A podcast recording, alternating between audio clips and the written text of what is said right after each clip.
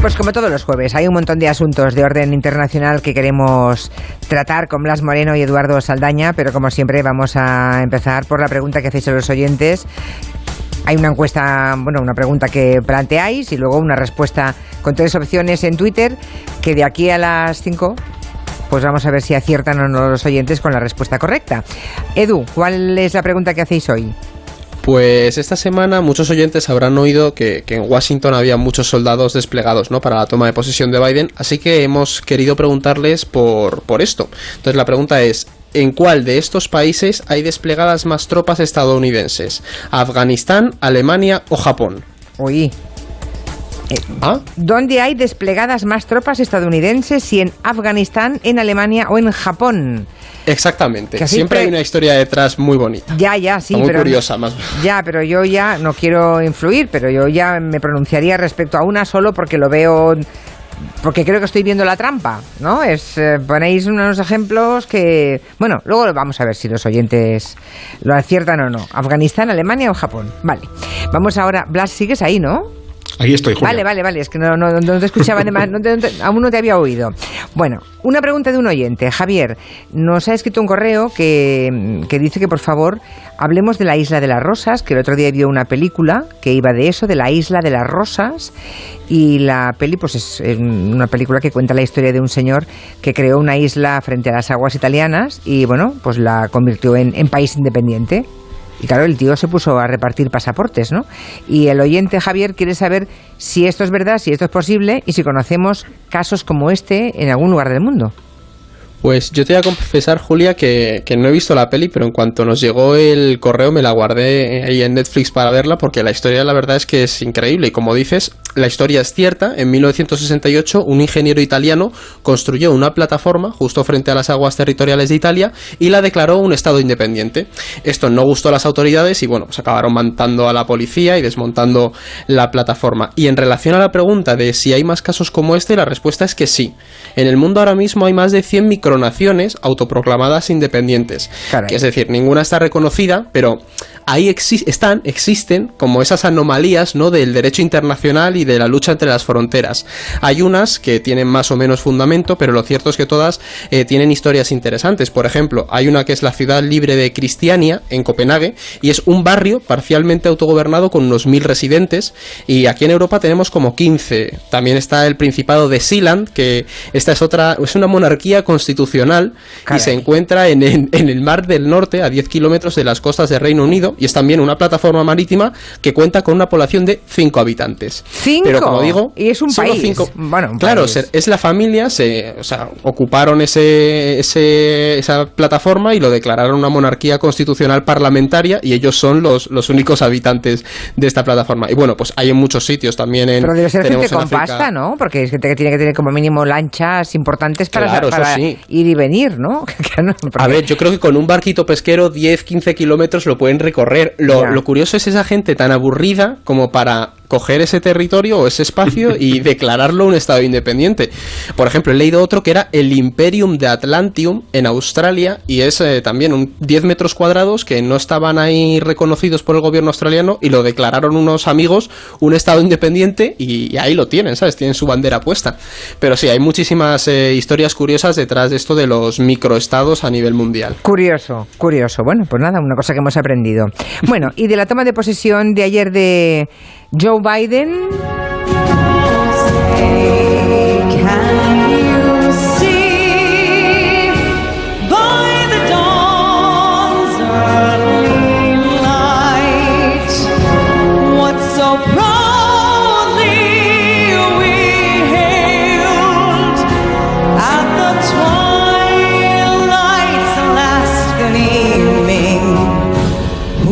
De la toma de posesión y de cómo fue todo ese acto tan peculiar, ¿no? Con apenas mil invitados cuando son millones de personas o cientos de miles las que acuden a un intercambio en la Casa Blanca, ¿no? Bueno, pues vimos lo que vimos, con muchísimas medidas de, seguridad. Y no sé si queréis comentar algo, si algo os llamó la atención, si algo, no sé, hubo algo de lo que visteis ayer que... Desde luego lo interesante, Julia, fue que no estuviera Trump que es histórico, hace ya más de 150 años que el presidente saliente no recibe y no, no le pasa el testigo, digamos, al presidente entrante, ¿no? Pero bueno, tampoco es una sorpresa, me parece, tratándose de, la persona que es Trump, tan competitiva y tampoco, bueno, dada a reconocer su derrota, que aún no lo ha hecho. Mike Pence sí que estuvo, ¿eh? Mike Pence sí que finalmente estuvo allí. Por cierto, bromeando además con la vicepresidenta actual, con ah, Kamala Harris, y bueno, estaban las dos parejas y se le veía en un tono muy distendido. A todo esto, Trump, antes de irse, intentó, intentó dejar asuntos atados y bien atados. Por ejemplo, otorgó 140 indultos y conmutaciones de pena antes de dejar el cargo. Y entre ellos, entre los indultados, atención, está el tal Steve Bannon que no sé si os parece normal o no lo de Steve Bannon y creo que sería bueno que contáramos quién es, para quien aún no lo conozca, este personaje siniestro. Steve Bannon es, eh, bueno, fue asesor, uno, muy importante de la campaña de Donald Trump y es un personaje central en la extrema derecha estadounidense que también ha intentado hacer alguna incursión aquí en Europa, apoyando, por ejemplo, a, partidos en Italia o en Francia, ¿no? aunque no, no con tanto éxito. El tema es que el poder del indulto es un poder que tiene el presidente de Estados Unidos y que ejercen todos los presidentes en la historia, lo han hecho todos. De hecho, Trump no es de los que más lo ha utilizado. En todo su mandato ha concedido indultos o conmutaciones de penas a 237 personas nada más, que, que suenan a 237, o sea, ha habido otros, creo que Obama cuando se fue el, último día también indultó a más gente, ¿no? Todavía. Obama llegó a indultar, Julia, a casi 2.000 personas.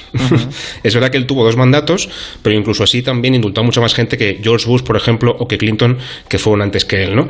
El matiz está aquí en a quién se indulta realmente, porque Obama se centró en personas condenadas por temas de drogas, en un país con un grave problema de este, de este tema, y Trump, por el contrario, como tú decías, ha indultado a Steve Bannon, que es la persona más destacada de la lista, pero también a un montón de gente cercana a, su persona, ¿no? Por ejemplo, a, donantes del Partido Republicano, a políticos republicanos condenados por corrupción, a empresarios de Nueva York, sobre todo del sector inmobiliario, que es en el que se mueve Trump, e incluso a varios raperos que le han apoyado políticamente, ¿no? Es verdad que no ha llegado a indultar, a, por ejemplo, a su abogado personal, a Rudy Giuliani, ni tampoco a ningún miembro de su familia, o incluso a sí mismo, como se sospechaba que podía hacer, pero el caso es que los indultos es algo bastante habitual y los presidentes aprovechan el último día de mandato para hacer ese ese gesto con sus allegados o con gente a la que quieren proteger, ¿no?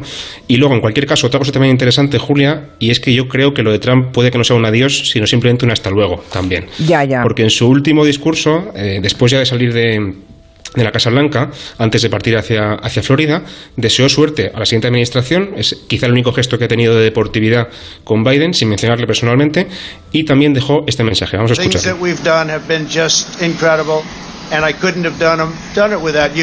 just Hemos hecho cosas increíbles. No las podría haber hecho sin vosotros. We will be back in some form. Me despido, os quiero, pero volveremos. De una u otra forma volveremos. Eso suena un poco, sí, suena un poco amenaza, ¿no? ¿Volverá mm. Trump a la política? De momento, ¿qué sabemos? No sé, no sé qué va a pasar. Es verdad que de momento tiene, un impeachment que va a empezar en los próximos días, que quizá le inhabilite, pero bueno, si eso no pasa, o en cualquier caso quizás sea un, heredero, el trumpismo alguien lo tendrá que recuperar, ¿no? Así que bueno, Trump sigue para rato, seguramente. Sin embargo, protagonistas Joe Biden, sobre Biden y sus desafíos a partir de hoy. Seguimos hablando en tiempo de gabinete, pero así rápidamente hay que decir que ha firmado 15 órdenes ejecutivas nada más llegar, ¿verdad? Un poco para marcar, para marcar territorio ya.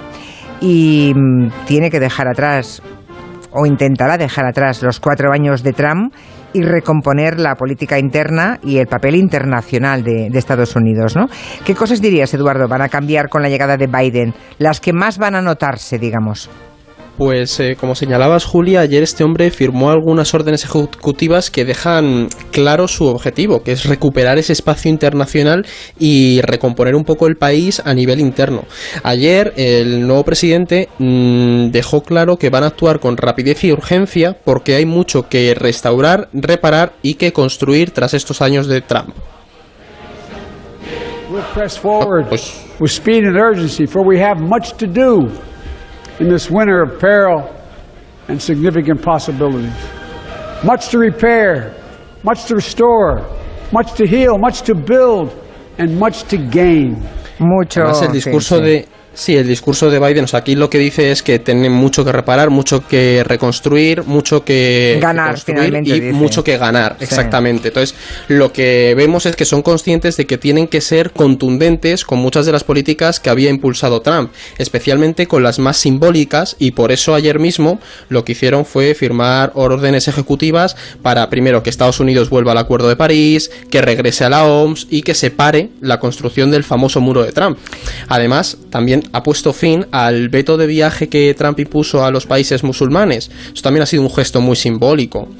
Sin embargo, las medidas más importantes son probablemente las que tienen que ver con la pandemia y la crisis económica. Por ejemplo, se ha lanzado el COVID 100 Days Challenge que insta a los ciudadanos a usar mascarilla, estamos hablando un año después, y durante 100 días y que también impone la obligatoriedad de usar mascarillas en todos los edificios federales. Ya, ya. También se va a reestructurar. Se preguntarán los oyentes, ¿no estaba, no, no, estaba, todavía no, no, había esa imposición? Pues no. En Estados Unidos. Que no estaba, Julia. en Estados Unidos, el que quería iba sin mascarilla todavía. Exactamente. Con 405.000 muertos en el día de hoy, ¿eh? En total, 405.000 muertos. Es bestial. Y, por ejemplo, se va a reestructurar el gobierno para que haya una, una respuesta unificada y por fin se va a crear el puesto de coordinador de la respuesta anti-COVID. Es decir, un año después y con esas cifras. Entonces, bueno, los cambios más importantes van a ser en materia migratoria, climática y de gasto público. Y ya vimos ejemplos como se ha prorrogado los desahucios y las moratorias y habrá más, pues centradas en cuestiones de equidad, como la prohibición de, que las personas trans sirvan en el ejército. Eso se va a eliminar, que es algo que, Trump impuso. Pero bueno, hay que ver hasta dónde puede llegar Biden, Julia, porque, tiene no que todo. primero, mm. claro. Es que además no todo, ¿no? Ya, ya, y además que no todo lo que hizo Trump algunas decisiones que tomó Trump probablemente no le parecen tampoco todas malas a los demócratas y algunas, algunas de, de sus leyes van a quedarse como están, ¿no? Eso seguramente es lo más interesante, Julia, porque pensamos que cuando hay un cambio de, gobierno en Estados Unidos cambia todo, y ni mucho menos, ¿no? En particular son tres cosas interesantes que creo que van a seguir bastante parecidas con Biden. La primera es China. Cuando era vicepresidente con Obama, Biden era uno de los que más defendía la necesidad de tener una buena relación con China, pero ahora, después de dos años de Trump, tanto demócratas como republicanos se han convencido de que este país es el principal adversario y hay que ser muy firmes con ellos, ¿no? Entonces, ¿qué va a hacer Biden con esto?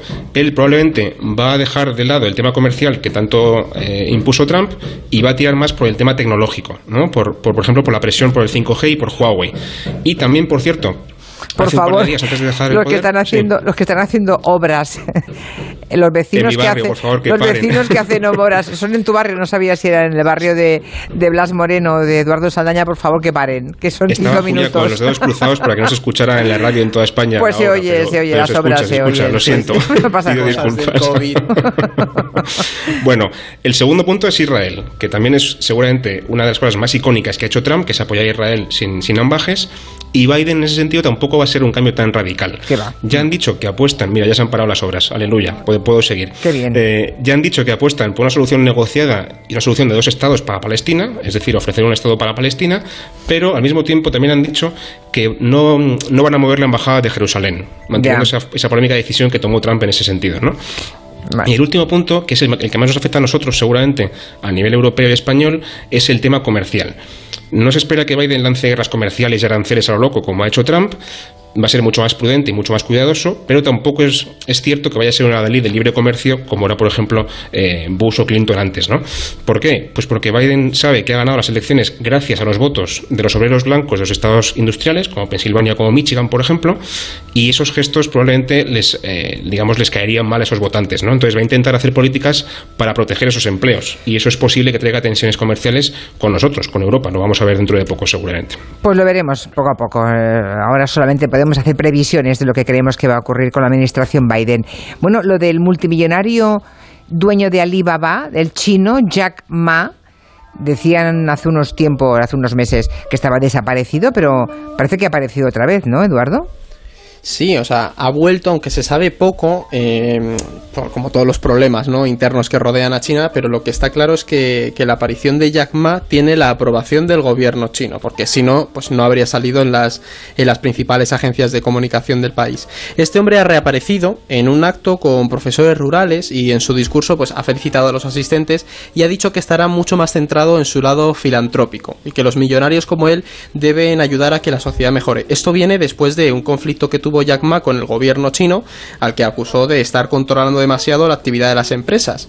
¿Qué pasa? Que ahora mismo no se sabe nada más, pero sí se ha señalado que estas declaraciones contrastan con las que hizo antes de desaparecer y porque recordemos que justo después de hacer esto, el gobierno chino desplegó una investigación antimonopolio contra las compañías de Jack Ma y eso le puso en una situación complicada. Entonces, en el fondo, lo que estamos viendo es el choque que hay entre los empresarios eh, con más poder internacional y proyección internacional en China y el modelo de control y centralismo del gobierno. Entonces, bueno, iremos viendo cómo evoluciona la cosa, pero por ahora parece que Jack Ma va a mantener un perfil bastante más bajo que el que tuvo en octubre. Sí, nada que ver con... Y además vete a saber si el mensaje que ha dado es el que él quería dar o el que le han permitido u obligado a dar, ¿no? Claro. O sea, sobre todo eso de que diga, me tengo que centrar más en la filantropía, eso revela un poco la línea del gobierno de tenemos que ayudar todos al país. Mm.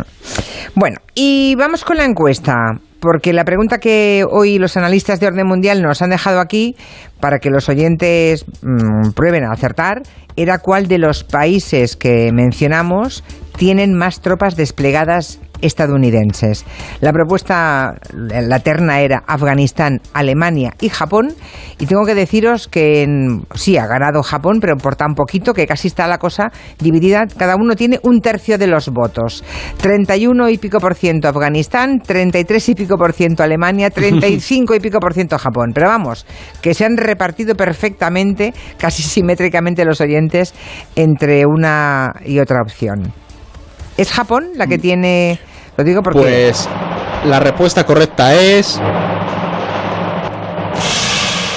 Japón, Julia. Vaya, pues han acertado por un pelín de nada, ¿eh? Exactamente, muy equilibrado. Es que actualmente en Japón hay más de 50.000 unidades estadounidenses. Y es que Japón, de hecho he visto que algún oyente lo ponía por ahí, es un país estratégico para, para, Washington en el control del Pacífico. Y aunque la sede central del Comando del Pacífico está en Honolulu, la séptima flota se encuentra en el puerto de Yokosuka, que está allí, allí en Japón. Pero bueno, es que la presencia de tropas estadounidenses en Alemania no se queda corta, ¿eh? que hay más de 30.000 unidades. Madre y es porque mía. allí está, en Stuttgart, claro, es que en Stuttgart está la sede del Comando de África y el Comando de Europa. Y luego ya eh, está en la cola Afganistán con 2.500 unidades. Fijaos la diferencia, que solemos pensar en eso, pero bueno, es que son enclaves muy importantes que también nos ayudan a entender las alianzas que hay entre Estados Unidos y, estos países. Bueno, pues han acertado por muy poquito, pero en efecto Japón es el país en el que hay más fuerzas, más tropas estadounidenses desplegadas. Nos queda menos de un minutito, un minutito y pico, y me gustaría saber qué le ha pasado a Navalny, ya se acuerdan, el opositor Alexei, Alexei Navalny que volvió a su país, a, a, Rusia, y nada más aterrizar en Moscú fue detenido. Pero a este pobre hombre, ¿de qué le acusan? Bueno, no solamente eso, Julia, sino que su avión fue desviado a otro aeropuerto porque en el que se estaba previsto que aterrizara se había concentrado muchísima gente y prensa para apoyarle a la llegada, ¿no? Y además volvía de Alemania donde se está recuperando de un intento de asesinato con veneno a manos de los servicios secretos rusos. Claro, o sea, este nada menos, es que, no, es que, ya no disimulan los rusos, o sea, pero... En absoluto, en absoluto. De hecho, la acusación es cualquier cosa puede haber sido buena para, para encarcelarle, ¿no? Le acusan de haber faltado una vista judicial para su libertad condicional. Pero vamos, es una pantomima judicial, de hecho han hecho una especie como de pseudo juicio en la comisaría sin sus abogados y tampoco sin prensa, y es posible que le vuelvan a encarcelar. Lo que está claro es que Navalny está poniendo muy nervioso al poder en Rusia, al Kremlin, porque se salvó del ataque con veneno, después contribuyó él mismo a demostrar que los responsables del ataque eran los servicios secretos rusos, llamó él mismo, por cierto, haciéndose pasar por un superior a un agente secreto ruso y consiguió consa, consa, perdón, sosacarle todo lo que, lo que pasó en la operación, esto de película, y ahora vuelve a Rusia atreviéndose otra vez a volver a sabiendas de que le van a detener, ¿no? No sé, yo creo que es un desafío directo a, a Putin y, y supongo que no le tocan más porque saben que es un icono internacional. Sí, eh, claro, es que está toda la comunidad internacional mirando hacia Rusia hmm. y el trato que da a Navalny, pero de entrada no se cortaron un pelo, ¿eh? O sea, no, no. Le desvían, no, es que es tremendo lo que están haciendo. Y Blas, eh, corrígeme, pero creo que estamos en la recta final del mandato de Putin, ¿no? En plan, es este año el que viene cuando se marcha. Me parece que le queda hasta 2024, si no recuerdo mal. Ah, joder. Pero sabéis que había una reforma constitucional y es posible que Putin alargue su, su mandato seis años más o que ceda el poder a alguien, digamos, de forma forma oficial, pero de forma oficiosa él mantenga el poder en la sombra. Eh, ya veremos a ver qué pasa. Pero vamos, él está en forma, de hecho se hace ver como una persona muy joven y muy en forma, Putin, y no quiere dejar el poder todavía, se supone. Bueno, él se ve a sí mismo Claro, ahí Joven, está, es lo ya, que pretende ya, ya, ya. dar a entender. Es lo que tiene rellenarse. Bueno, en fin. Em, la semana que viene más. Bueno, salvo que pase algo antes. Gracias, Blas. Gracias, Edu. Buenas, Buenas tardes. tardes. Hasta aquí el orden mundial. Tiempo para hablarnos de Securitas. De cómo estar protegidos las 24 horas estén donde estén instalando la alarma de Securitas Direct. Además de protegerte ante cualquier intrusión en tu domicilio, han desarrollado el servicio Guardián Verisur para que desde su aplicación, en caso de emergencia, siempre tengas disponible las 24 horas a un equipo de profesionales. Te envían la ayuda que necesitas y te acompañan en todo momento. Confía en Securitas Direct, expertos en seguridad. Llama al 945 45 45 o puedes calcular online en securitasdirect.es. 945 45 45. Las 5, 4 en Canarias. Tiempo de noticias y a la vuelta la persona física y el señor de Murcia.